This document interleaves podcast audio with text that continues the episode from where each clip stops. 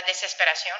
Esto la vi, la vi una vez en una, una cárcel donde un señor hizo todo lo posible para escaparse y, fue herido y le mordieron perros y después estaba en una celda solo y, era una desesperación. Además lo agarraron, o sea, estuvo en el mal momento, en el mal lugar y lo agarraron y los que lo agarraron pues no sé, no les importaba, ya lo agarraron con otros y ya te vas, te metes cárcel, etcétera.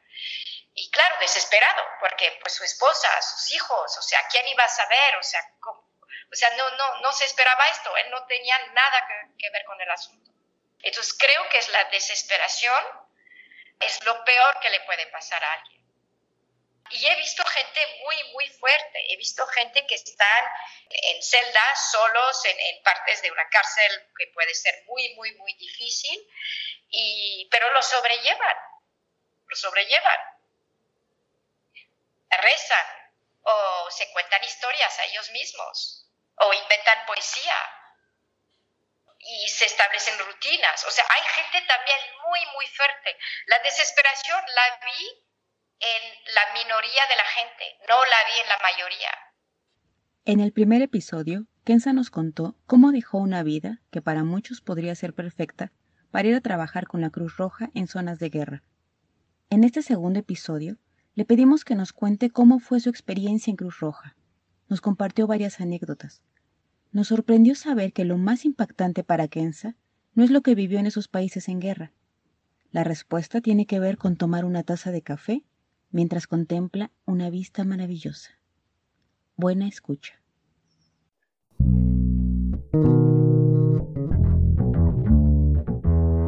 El mismo sol nos despierta todos día a día. Empezamos a movernos con distintos objetivos. En el camino algunos rostros que a la misma hora salen y sin decir nada se cruzan. Diferentes colores, aromas, sexos, deseos, anhelos, ilusiones, tristezas, alegrías. ¿Cuántas veces has mirado y pensado qué pasa con él o ella?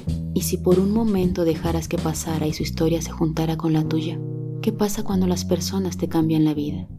¿Y tú? ¿Ya sabes qué te pasará hoy? Entre cruzadas, entre cruzadas.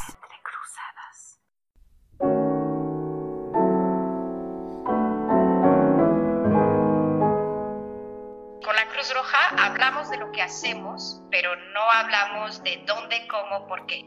Simplemente por respeto a esta neutralidad y simplemente porque tenemos acceso a lugares donde la gente no tiene acceso. Y si empezamos a dar descripciones de lo que vimos, pues ya la Cruz Roja no va a tener ya acceso a estos lugares. Segundo episodio. La Cruz Roja son, es varios Empezó todo en 1865 durante la, la guerra de Crimea y había un médico suizo que estaba allá y se daba cuenta que los soldados morían en el campo de batalla y que nadie se ocupaba de ellos y que había detenidos, que nadie se ocupaba de ellos. A partir de allá creó lo que se llama el Comité Internacional de la Cruz Roja, que es neutral, que es suizo, que como estatus no es una ONG, no es una organización internacional, es una compañía privada suiza, para que la gente se dé cuenta, ¿ok? Es una compañía privada suiza sin lucro, obviamente, sin fines de lucro, y se daba cuenta que la gente pues no estaba bien tratada, entonces creó eso para poder organizar lugares neutrales donde soldados de cualquier lugar, o sea, de cualquier parte de la guerra, podrían ser tratados. Y a partir de allá empezó el Comité Internacional de la Cruz Roja y después las convenciones de Ginebra sobre leyes de guerra y eh, eso fue 49, después de la Segunda Guerra Mundial. Entonces, ayudar a, a los detenidos y sus derechos, a las familias, a, a, todo eso. Ahora, el Comité de la Cruz Roja de Ginebra es exclusivamente en zonas de guerra, por eso la cuestión de neutralidad, ¿no?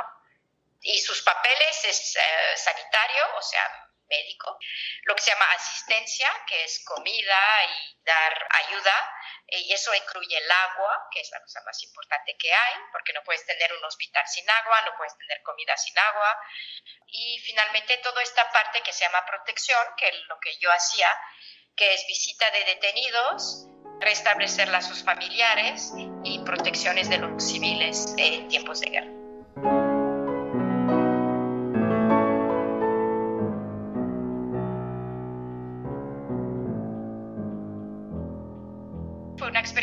Increíble con la gente que visitamos allá y hubo unos problemas que con la Cruz Roja pues tratamos de ayudar y entre las autoridades, los detenidos, contacto de la familia para los que están detenidos.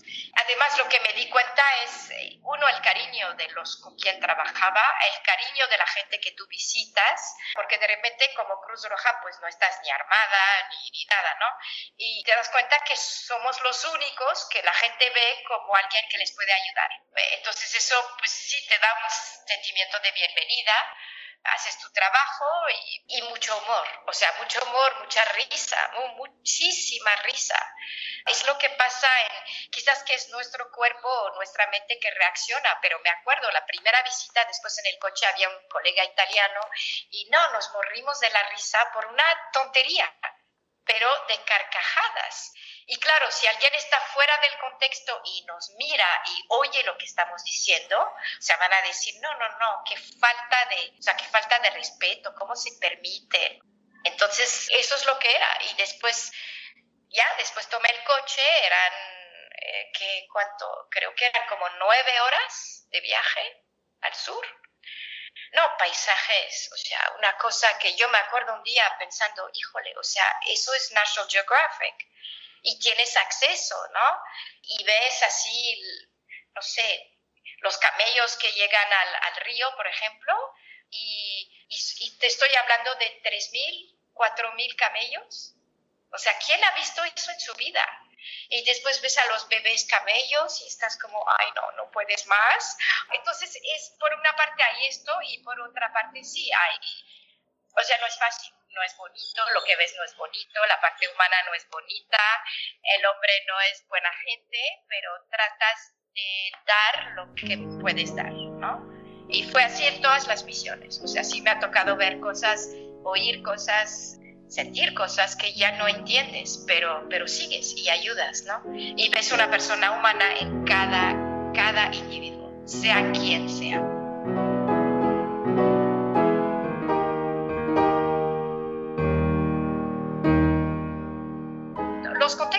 Guerra no son todos los mismos, obviamente, porque la gente es diferente, hasta el calibre de las armas es diferente. Las partes más pobres son unas Kalashnikov, así como medio así hechas y que tienen un cordón y, claro, pues Irak es otra cosa porque ya es el tanque gringo o británico, es armas pesadas, es helicópteros, es otra cosa, ¿no? También pasas, por ejemplo, Sierra Leona, que es extremadamente húmedo, muchísimo calor. Pasas a un ambiente diferente, yo no sé, por ejemplo, en Yemen, donde es desierto total, es muy seco.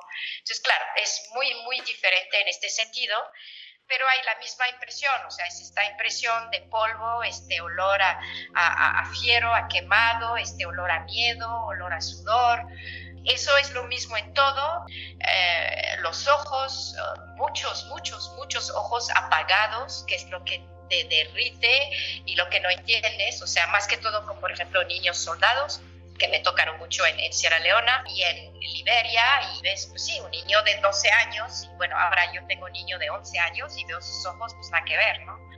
O sea, muy apagados, o sea, no hay vida, no, no, no, no ves, no ves adentro algo que te diga aquí hay vida y la idea es tratar de, de ayudarles los más que uno pueda para que puedan recobrar este sentido de la vida. Y, claro, es muy difícil, nadie te da las gracias, Nadie, nadie. O sea, eso cuando haces trabajo humanitario lo aprendes de inmediato, nadie te da las gracias y de todas maneras no lo estás haciendo para que te den las gracias, ¿no? Lo haces porque lo quieres hacer. Pero sí, hay momentos también bellísimos, o sea, un apretón de manos, eh, de repente alguien que no te esperaba pues llorando porque, porque siente algo. Bueno, trabajé mucho en cárceles, en campos militares de detenidos, en refugiados, etcétera. Una cosa que hacía es lo que se llama tracing en inglés, que es reanudar los lazos familiares. Y aquí lo que pasa es que gente viene a la oficina de la Cruz Roja y dicen, por ejemplo, mi hijo de 22 años desapareció. Entonces, la idea es o está muerto, o está herido y está en un hospital, o está en la cárcel, o quién sabe. Entonces, eh, nuestro trabajo es tratar de revisar con las autoridades, con las visitas, con todo eso, registrando a, detenidos, etcétera, tratar de ver dónde está la gente. Y muchas veces sí se encuentran, ¿no? O sea, porque los arrestaron o porque estuvieron heridos en una batalla, pero muchas veces pues no. Y muchas veces puede tomar un año, dos años, tres años, seis años, diez años para poder encontrar a gente. Y sí, me ha tocado pues en Etiopía, me tocó en Sierra Leona, me tocó en Irak, me tocó en otros sitios, pues sí, haber encontrado a gente. Después de, pues una vez fue después de 10 años, otra vez fue después de como 3 o 4 años. Y tú estás pues nada más allá, o sea, y traes la persona y y estás en medio de este reencuentro entre la mamá y su hijo, o su hija, o el marido, o el familiar. Y claro, es el momento más bello que te puedes imaginar, ¿no? Y eso es un privilegio, o sea, poder estar presente en estos momentos, claro, te haces muy, muy, muy, muy chiquita, porque por nuestro asunto tú nada más fueron papeles y visitas y conectaste, punto, o sea, no hiciste nada extraordinario y eso ayuda, ¿no? De forma general, sí, me ha tocado ver a un, señor pues que se, se habían olvidado de él en un hospital. Estaba fuera en una cosa de plástico, ya estaba muy, muy, muy delgado, ya se iba a morir, o sea, con feces encima, orina encima, no había comido. Y claro, pues ya pones guantes y un colega, me acuerdo, pues yo era la única expatriada en este lugar, y un colega que era pues el chofer de la ambulancia, los dos, ya guantes, a levantar el señor, a lavarlo. Y me acuerdo, yo siempre por respeto, llamo a la gente por su nombre, ¿no? Entonces le decía, señor fulano, ¿no? Entonces, y era en inglés, y le decía, Mr. Nimley, ¿no? Y, yes, y get up and slowly, y ya lo lavamos, le quitamos todo, fue un horror, o sea, no quieren saber el olor, no quieren saber el Señor cómo estaba, pero en la medida en que lo estábamos lavando, como que la vida le regresó y empezó a sonreír. No había comido en no sé cuánto, es claro, le pusimos suero y después yo le di unos cacahuates y, quería más y más y más. Y yo le decía, no, no, no, a ver, no ha comido en quién sabe cuánto tiempo, su estómago no lo va a aguantar, ¿no? Ni los dientes. Y se puso a reír. Y no, cuando se puso a reír, o sea, yo casi empiezo a llorar, obviamente, ¿no? Pero bueno, ya nos quedamos con él y, después ya lo visité durante como unos cuatro o cinco días y falleció, ¿no? Después. Pero me acuerdo que durante estos días era muy, era medio de la jungla, llegar a él y todo, y, y la gente me decía, pero, pero, ¿por qué? ¿Por qué lo vas a ver? Se va a morir, aquí es la jungla, se va a morir, todos se van a morir, ¿por qué lo vas a ver? Y creo que en este momento lo que pasa es la cuestión de dignidad humana, que es lo que hace que lo haces, ¿no? Eh, que sea en el momento de morir o que sea una persona que ha hecho cosas horribles y es un criminal de guerra o lo que sea, cada uno tiene su propia dignidad. Y, es lo que hay que respetar, ¿no? Y creo que por eso hice este trabajo.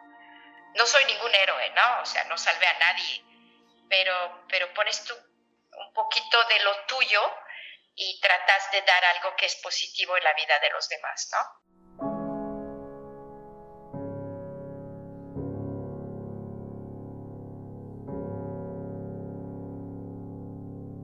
La crueldad humana como no tienes idea. Y a veces, o sea, todo ya no puedes más. Me acuerdo muy bien, una vez hubo un coche bomba muy cerca de una escuela en, en, Basra, en el sur de Irak, y, me acuerdo, o sea, exploté, o sea, no exploté porque porque mi personalidad no es esta, pero me acuerdo hablando con un colega iraquí médico con quien habíamos trabajado mucho, le dije, ¿sabes qué? Si se quieren matar entre ustedes, mátense, ya mí que me importa, porque yo no entiendo nada. Entonces, claro, después de un rato, pues es tan insufrible, o sea, que dices, ¿pero qué es esto? Y después ya te retomas y pides perdón, porque tú no sabes cómo vas a actuar en la misma situación si pasa en tu país, ¿no? Entonces, no hay que juzgar, no hay que juzgar, pero sí, a veces explotas, porque ya no puedes más, o sea, pues tomas un avión O sea, a mí me pasó en Etiopía, tomé un avión, me fui al Cairo. Fui al Cairo tres días. Ya. Y además, sí, me bañé, me bañé, me bañé, tomé duchas y tú porque no tenía agua en Etiopía. O sea, ya, aproveché, comí bien, vi a amigos, caminé por Han y el Cairo, o sea, estaba feliz. Duró, creo que eran tres noches. Y ya, y me regresé al avión Cairo-Addis. Pero a veces, o sea, necesitas respirar y para mí, pues sí, era leer. O sea, uno, todos nosotros leíamos muchísimo. Ah, es lo que haces, en la noche lees. Lees, estás en tu cuarto, no sé, te tomas, este, yo, o sea, doy las gracias que, que, que o sea, no bebo, no tomo drogas, no, no hago estas cosas, porque sí, eso es una manera también de irte, ¿no? Que obviamente está prohibido en, la Cruz Roja y, bueno, sí, te puedes tomar un vinito de vez en cuando, pero digamos, hay una cierta restricción en términos de tu comportamiento. Pero sí lo veía en otras organizaciones, que sí, en la noche pues se emborrachaban que era su manera de lidiar para el día siguiente, a ver con qué nos enfrentamos. Porque no es el horror de una herida, ¿no? No es ver sangre, no es ni ver un cuerpo, porque eso pues así es, ¿no? Lo ves, o sea, hay sangre, ¿qué importa? O sea, no, no, no es dramático en sí. Pero creo que lo que sí es dramático es la gente, eh, la falta de compasión, el hecho que puedes matar a niños, el hecho que puedes obligar a un niño de 13 años violar a su hermana. O sea, eso no son historias, son cosas verdaderas. Soldados que lanzan perros a la gente. Eh, falta de respeto hacia un jefe de, una aldea, de una familia. Falta de respeto tal que este señor, que tiene todo el respeto de su tribu, si quiere eso, de su clan, pues se pone a hacer pipí del miedo ¿Sí me entiendes? O sea, son estas cosas que son para mí mucho más verdaderas porque son realmente humanas. Y, son, y, esto sí es, es, es muy duro. Y es muy duro procesar, es muy duro racionalizar, entonces no lo racionalizas, porque si no te vuelves loca, ¿no? Y ayudas en cómo puedes. En, en lo personal, las noticias, yo no tengo televisión y no veo las noticias como en vivo y, reportajes y todo eso. Sí, sí quiero saber lo que está pasando en Siria y quiero saber lo que pasa en otros lugares, uno porque tengo amigos y familia y lo que sea. Eso en general lo leo en el periódico, en internet. Pero lo que me pasa es que si veo la foto en el encabezado, que en general pone la foto más que le quita más dignidad, que es lo que a mí me molesta mucho, que le quita más dignidad a las víctimas, ¿no? Siempre va a ser un niño, un niño llorando, un niño... No, dejen el niño tranquilo, ¿por qué le toman una foto?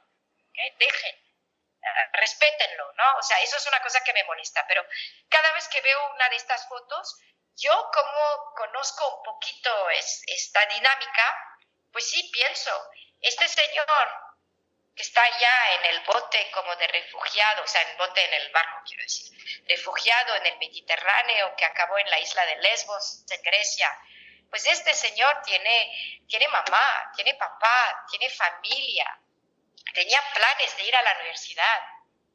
O sea, posiblemente tiene este, adeudos en su tarjeta de crédito. O sea, son gente como tú y yo, como todo el mundo. Y la gente no ve. Hay una deshumanización de la gente a través de los medios. O sea, uno piensa que ellos no piensan como nosotros. La, gente en Damasco, la gente en Idlib, la gente en Alepo. O sea, son gente como tú y yo, quieren mandar a sus hijos a la universidad o lo que sea, o lo que quieren hacer. Quieren abrir un restaurante, pintan, tocan música, bailan. Como dije, tienen tarjeta de crédito, o sea, no sé, tienen que pagar la luz. Y, creo que es, es esa parte que falta mucho en los medios eh, entonces, claro, uno dice, bueno, no son exactamente como yo, entonces más o menos lo puedo aguantar, pero al mismo tiempo, ay, les tengo compasión y me siento tan mal. Ok. O sea, si así piensan, muy bien. O sea, no les digo que ir a una zona de guerra y ayudar, pero quizás que sonriendo a su vecino aquí en la calle, pues ayudaría también, porque la naturaleza humana, pues es toda, ¿no? Y en términos de lo que pensar en el ser humano, en, un, lugar donde había muchos niños soldados. Eh, me tocaba ir a, visitar durante, durante como seis meses a estos mismos niños. Y te estoy hablando edad entre 8 y 16, más o menos, 16, 17. Eh, cuando ya estuvieron internados, uno de los grandes problemas era eh, que todos, ¿no? Toman drogas. O sea, todos en la guerra toman drogas, ¿no? Entonces tienen que tener esto muy claro en mente, niños, chiquitos, medianos, porque si no, no aguantan. Y entonces tomaban estas cosas alucígenas y cuando obviamente fueron agarrados y puestos en este centro, pues de repente ya no tenían acceso. Los primeros meses era todo lo de, de estos síntomas que te llegan porque no tienes esta droga. Y, y poco a poco pues ya tuvieron actividades este, entre ellos y iba cada semana, entonces había una cierta evolución, como estaban, y después de seis meses, ellos eran de otro país. Después de seis meses negociamos para que estos niños regresen a su país de origen y posiblemente regresar a las aldeas de donde venían. Y estoy hablando de niños soldados, que, o sea, niños que son los peores soldados que hay porque no tienen una noción del bien y del mal, que han violado, que han matado, que han robado, que, han que a ellos mismos los han violado, o sea, han vivido mucho. Y el último día, cuando les dije, bueno, pues suerte y ojalá les vaya bien, voy a estar con ustedes hasta el final, este no se preocupen y todo. Y uno me preguntó, me dijo, pero usted sabe muy bien lo que hemos hecho. ¿Y por qué nos trata así? ¿Por qué nos trata bien? Y en este momento sí, mi respuesta fue automática, como la respuesta que, que acabo de dar. Es, es una cuestión de dignidad humana. O sea, cada uno es un ser humano con su dignidad, a pesar de lo que haya hecho.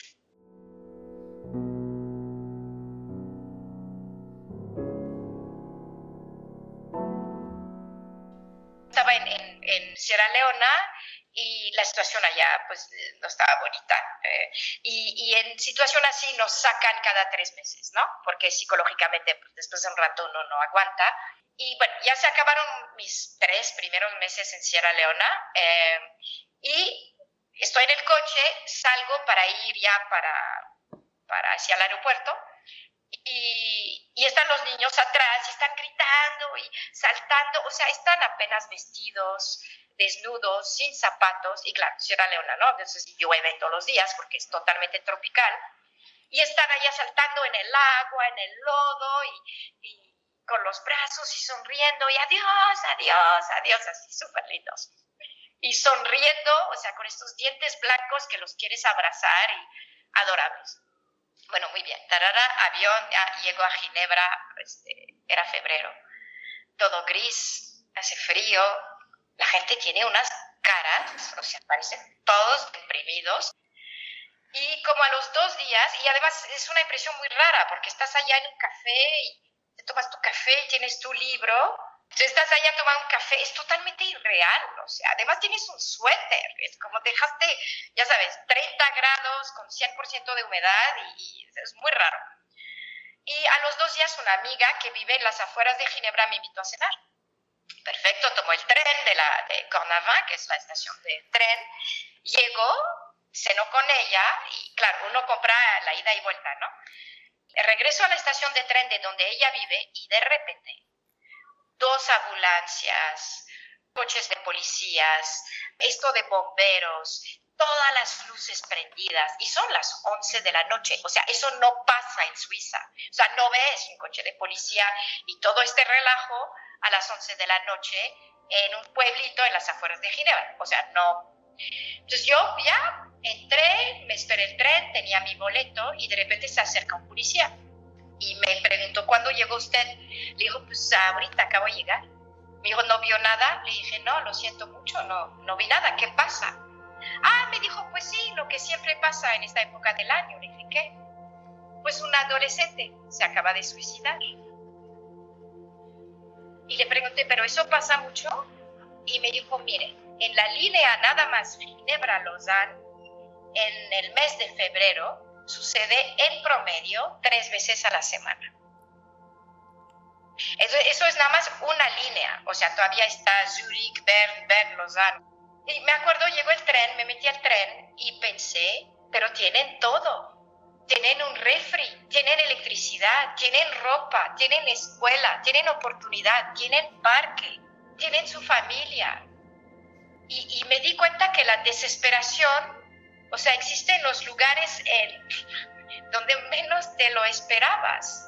O sea, estos niños, o sea, ¿por qué este niño, no sé, si tenía 14, 15, 16 años, suizo, en uno de los países más ricos, más desarrollados.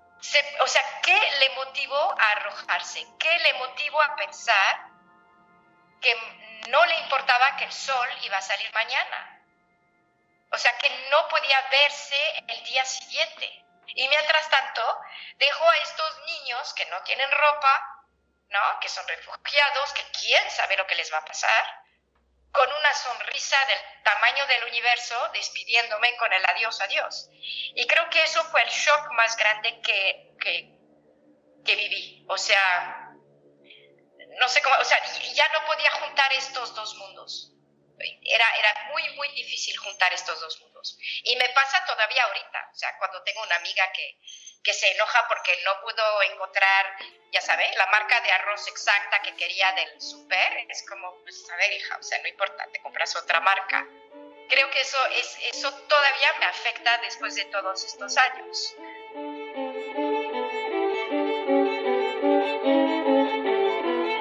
Continuará.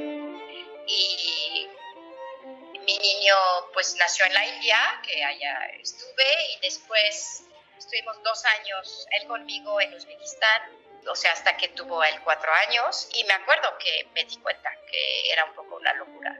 En el sentido de que, uno, mi trabajo no era tan participativo en lo que yo quería hacer, de repente ya tenía una responsabilidad, o sea, mi hijo. Eh, dos, me acuerdo muy bien que pensaba que en, en, Tashkent, la capital de Uzbekistán, pues había como creo un vuelo cada dos días o algo así a Estambul y dije, bueno, si se enferma, uh, cosa chiquita está bien, pero si es apendicitis, ¿qué hago? Ya, o sea, empezó a caer como la cosa de, a ver, te tienes que ubicar y decidí regresar a México. Entre cruzadas, entre cruzadas. El propósito de Entre Cruzadas Podcast es inspirar a la gente a través de historias. Es muy importante para nosotras que compartan este contenido Así que si piensas que esta historia puede inspirar a alguien, compártela y ayúdanos a impactar a más personas. Lo que otros cuentan de su vida puede entrecruzarse con la tuya. Espero que hayan disfrutado este podcast. Nosotras somos Grisel y Leila, creadoras de contenido y productoras de Entrecruzadas. Lo que otros cuentan de su vida puede entrecruzarse con la tuya.